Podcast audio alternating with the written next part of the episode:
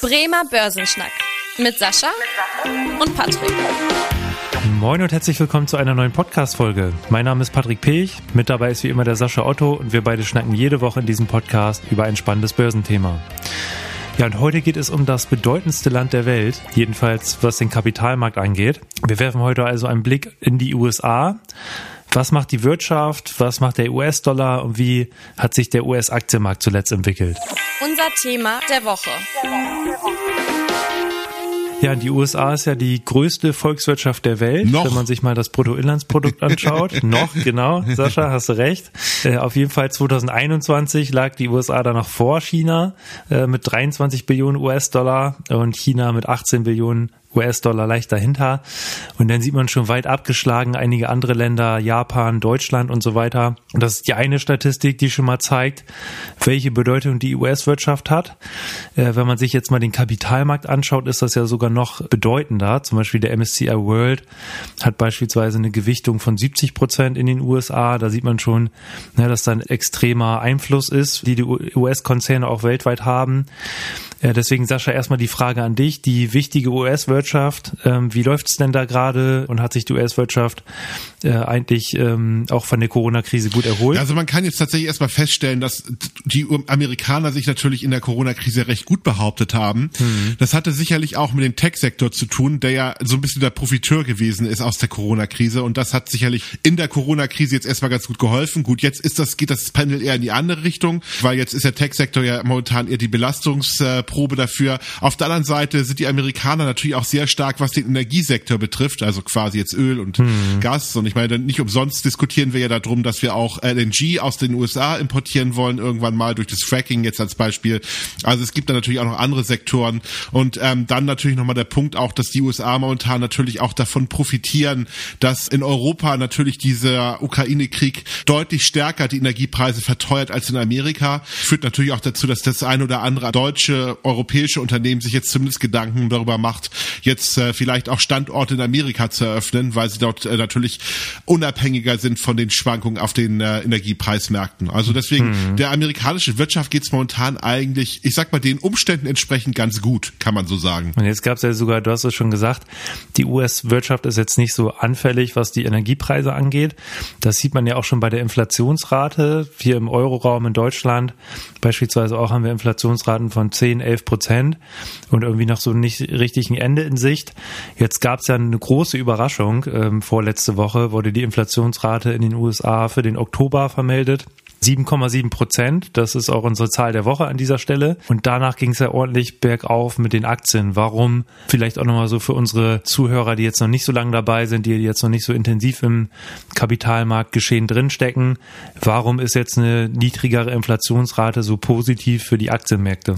Naja, also man hatte damit gerechnet, dass die Inflationsrate leicht zurückgehen wird, aber nicht so stark. Also es ist immer ein bisschen so, man muss sich die Erwartung anschauen und wenn jetzt alle damit rechnen, dass die Inflationsrate jetzt irgendwie 7,8 bis 8 Prozent beträgt und dann sind wir da drunter, dann ist es eine Überraschung für die Kapitalmarktteilnehmer, eine positive Überraschung in dem Fall. Und äh, das hat dazu geführt, dass natürlich viele Marktteilnehmer jetzt so ein bisschen optimistischer an die Zukunft blicken. Warum?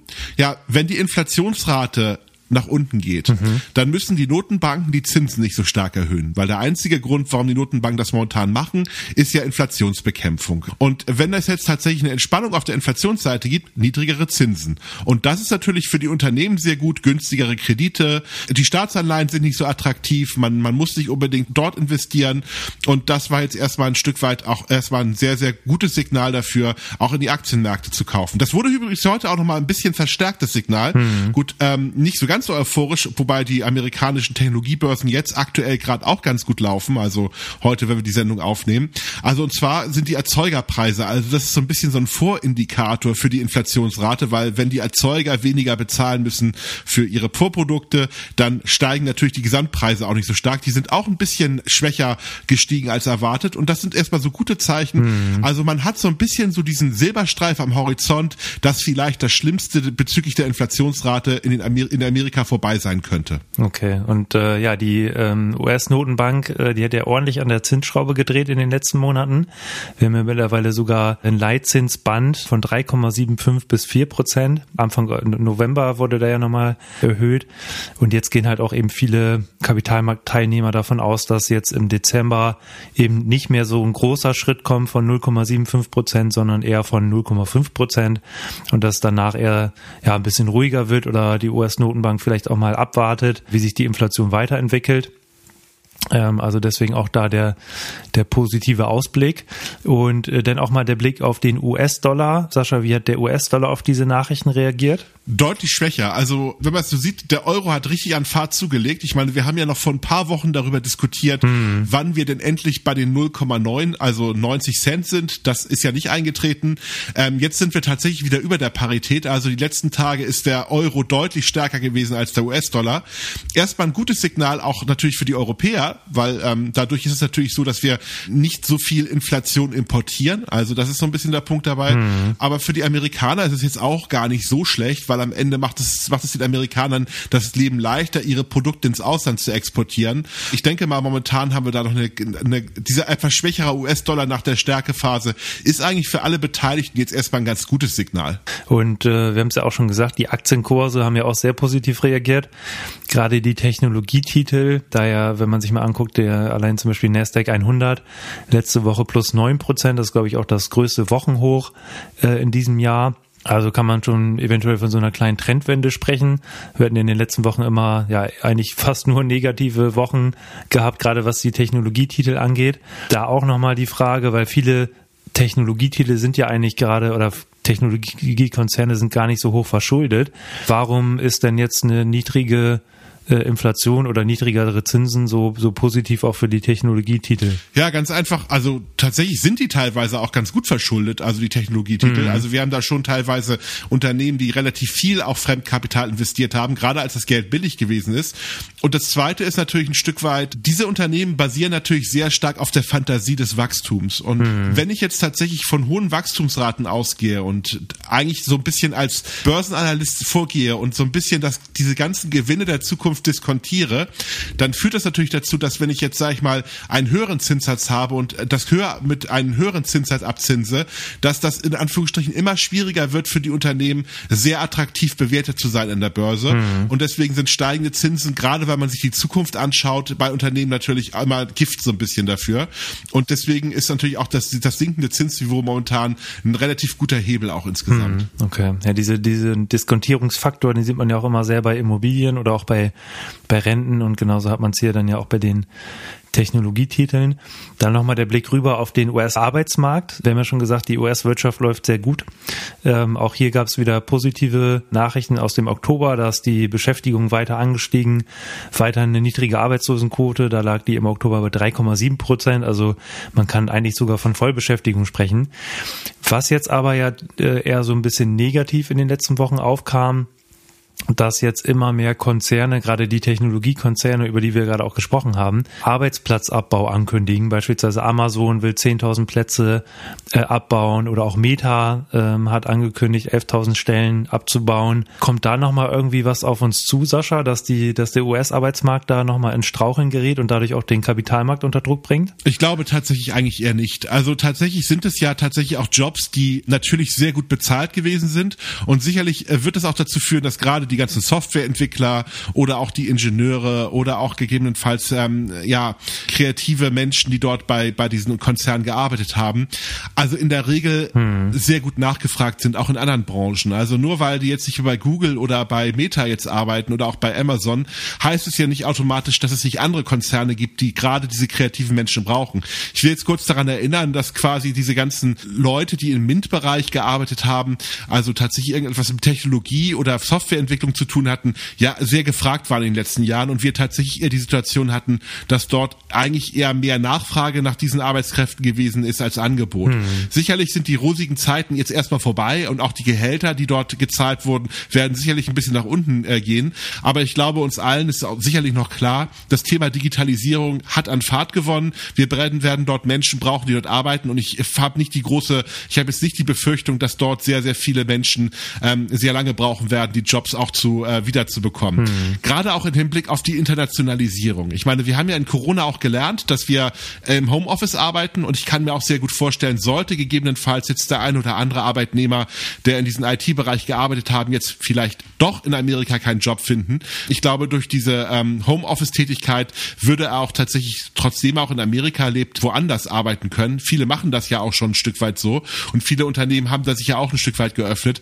Also ich glaube, dass der Arbeitsmarkt weltweit da doch relativ flexibel darauf reagieren wird und ich würde daraus jetzt keine größeren Risiken ableiten. Ob das jetzt mal eine Auswirkung hat auf die ganzen Häuserpreise im Silicon Valley, das mag vielleicht passieren, mhm. wenn da jetzt ganz viele Leute ihre Jobs verlieren und dass diese exorbitant hohen Mieten oder diese exorbitant hohen Häuserpreise jetzt noch gerechtfertigt sind, das könnte sicherlich noch mal da ein bisschen den ein oder anderen, mhm. ich sag mal Immobilienbesitzer ins Schwitzen bringen, aber richtige volkswirtschaftliche Auswirkungen sehe ich aktuell noch nicht. Mhm. Zumal man sich, wenn man sich auch mal das Verhältnis anschaut, 10.000 Arbeitsplätze hört sich im ersten Moment natürlich erstmal sehr, sehr viel an, äh, aber weltweit sind einfach mal 1,5 Millionen Menschen für Amazon tätig. Also da sieht man auch, was anderes ist, als wenn jetzt äh, ein kleineres Unternehmen 10.000 Arbeitsplätze abbaut. Und der Kapitalmarkt hat ja sogar ganz freundlich auf diese Ankündigung reagiert.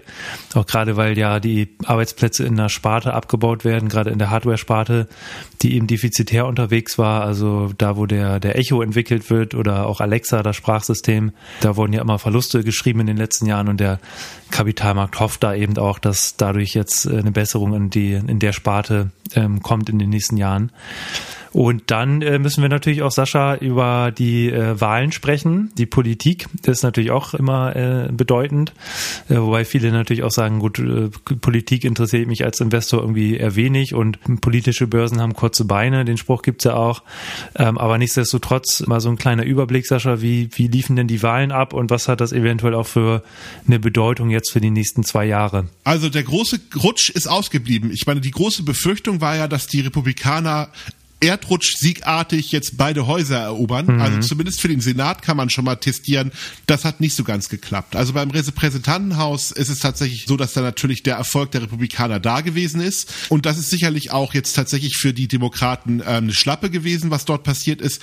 Aber es ist bei weitem nicht so schlimm. Also eigentlich kann man fast schon sagen, bei den Erwartungen im Vorwege, die, die gelaufen sind, ist es eher ein Sieg für die Demokraten. Und ich würde auch sagen, hat es eigentlich beiden eher den Rücken gestärkt. Also wir nehmen die Folge ja heute auf. Ich bin sehr gespannt, ob Donald Trump heute Abend seine Präsidentschaft verkünden wird oder nicht. Also heute mhm. der 15.11. Wenn die Folge online geht, dann ist ja schon bekannt, ob er das machen wird oder nicht. Oder er wird es nochmal verzögern. Mhm. Aber auf jeden Fall ist es sicherlich eine Stärkung von beiden gewesen.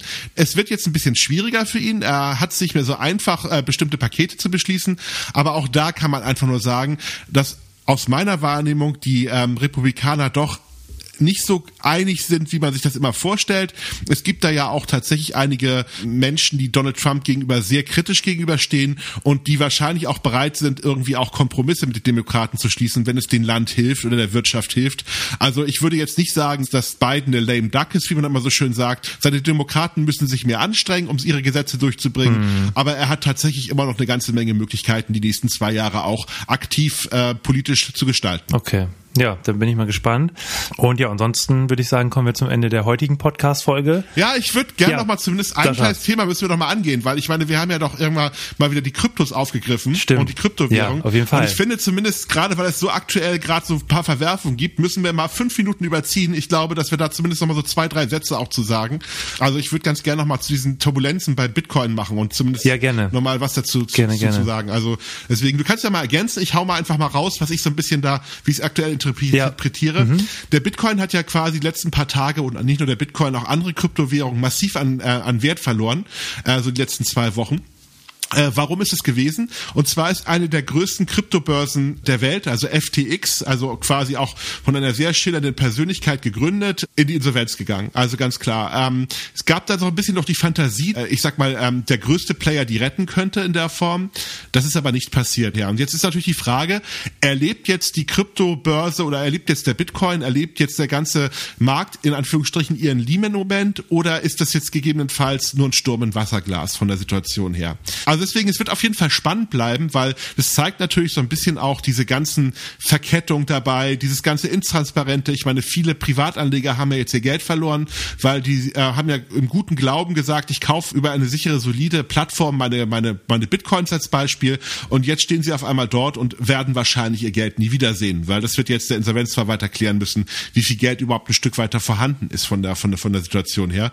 Und es könnte natürlich auch nochmal ganz gut sein, dass andere Firmen, weil die ja sehr, sehr gut vernetzt sind, vielleicht die nächsten Tage auch nochmal Probleme bekommen. Also es bleibt da auf jeden Fall ganz, ganz gut spannend. Ich, ich wollte gerade sagen, eigentlich habe ich da keine, keine großen Ergänzungen zu. Das Einzige, was, was mir da wieder aufgefallen ist bei dem Thema, wie wichtig einfach auch das Thema Vertrauen ist, weil es ja kein, da haben wir auch schon mal drüber gesprochen, keinen wirklich intrinsischen Wert irgendwie beim Bitcoin oder bei Kryptowährung gibt, sondern das Ganze ja auf Vertrauen basiert und wenn dann halt eben solche, äh, solche Situationen zutage kommen und das Vertrauen dann darunter leidet, dass dann natürlich auch die, die Kurse entsprechend sinken.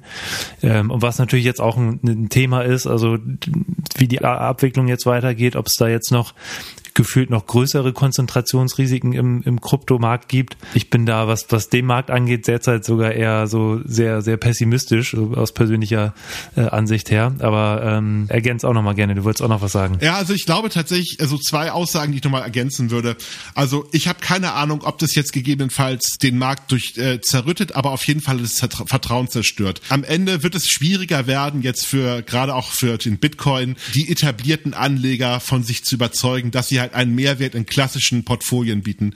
Das, glaube ich, ist so ein bisschen das Ergebnis dabei. Und ob das jetzt gegebenenfalls gut ausgeht für, für die Kryptoanleger oder ob das jetzt der Anfang vom Ende ist, keine Ahnung. Kann genauso gut sein, dass wir, dass viele Anleger das auch als Erholungstendenz nutzen. Aber institutionelle Investoren werden tatsächlich den, den Bitcoin und auch andere Kryptowährungen auf Dauer erstmal meiden. Das ist jetzt die erste, die erste Aussage, die ich ein Stück weit dabei habe. Wichtig dabei ist vielleicht nur ein wichtiger Punkt. Für diejenigen, die jetzt sich vielleicht Gedanken darüber machen könnte die Auswirkungen durch diesen Börseninsolvenz jetzt ähnliche Auswirkungen wie Lehman haben.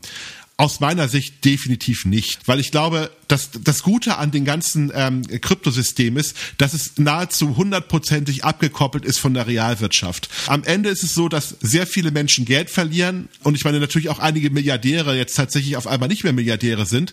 Aber machen wir uns nichts vor, das sind Menschen, die hatten vorher nichts gehabt, sind mit den Kryptowährungen sehr reich geworden und haben nach den Kryptowährungen nichts. Das hat also keine realwirtschaftliche Auswirkung von der Sache her. Und dadurch, dass quasi die Banken oder auch die klassischen Asset Manager oder auch Unternehmen bis auf so ein paar paar äh, Ausnahmen tatsächlich nahezu keine ähm, kein Exposure im, im Kryptowährungsbereich haben, wird es die Realwirtschaft aus meiner Sicht gar nicht treffen. So, das ist die erste Aussage. Und die zweite Aussage, da bin ich mir fast noch sicherer, wir werden mit an Sicherheit grenzender Wahrscheinlichkeit entweder einen Film oder eine Serie oder was auch immer auf Netflix sehen, die diesen ganzen Skandal uns irgendwann nochmal genauer erklärt. Also da würde ich, zu dieser Aussage würde ich auf jeden Fall fast, äh, fast, fast drauf wetten. Ja, da, da würde ich auch ein paar Euros auf jeden Fall drauf wetten, ja. Was bei dem Thema auch nochmal, äh, was vielleicht so eine kleine Analogie zumindest zu Lehman ist, ist, äh, dass durch so ein Ereignis natürlich auch das Thema Regulatorik dann wieder mehr an Bedeutung gewinnt. Ich glaube, gerade im Kryptosektor äh, gibt's da äh, noch so ein paar Themen. Ich meine, man beschwert sich ja oft über Regulatorik, gerade in der Bankenbranche. Das ist, wird ja auch oft gesagt, die Bankenbranche ist überreguliert, kostet natürlich auch viel, viel Aufwände für die Institute. Aber gerade im Kryptobereich wird da jetzt sicherlich auch nochmal schwerer drauf geguckt werden, dass die Regulierung da auch nochmal ausgebaut wird. Ich glaube, das wird auch eine Folge davon sein. Aber ja, wir beobachten das auf jeden Fall weiter. Und ja, guter Punkt, äh, Sascha, dass wir da noch drüber gesprochen haben. Hast du noch weitere Themen, bevor ich jetzt wieder zum, äh, zum Ende komme? Nö, jetzt, kann, jetzt kannst du auf jeden Fall das offizielle okay, Ende einleiten. Alles sehr gut, gut, sehr gut. Äh, dann würde ich sagen, kommen wir zum Ende der heutigen Podcast-Folge. Und wie immer, wenn euch die Folge gefallen hat, freuen wir uns sehr, wenn ihr dem Podcast folgt oder auch eine Bewertung da lasst bei Spotify, bei Apple Podcast. Themenwünsche, Fragen könnt ihr schreiben an podcast.sparkasse-bremen.de. Ich bedanke mich fürs Zuhören und freue mich, wenn ihr in der nächsten Woche wieder einschaltet. Bis dahin. Tschüss. Tschüss. Vielen Dank fürs Interesse. Das war der Bremer Börsenschnack, ein Podcast mit Sascha und Patrick. Noch ein kurzer Hinweis und an dieser Stelle liebe Grüße aus der Rechtsabteilung. Die gesprochenen Inhalte bilden die persönliche Meinung der handelnden Person, also in den meisten Fällen von Sascha und mir wieder. Sie stellen also keine Handlungsempfehlung zum Erwerb oder zur Veräußerung der genannten Wertpapiere oder anderer Finanzinstrumente der genannten Emittenten dar. Bei Fragen wende dich gerne an deinen Berater.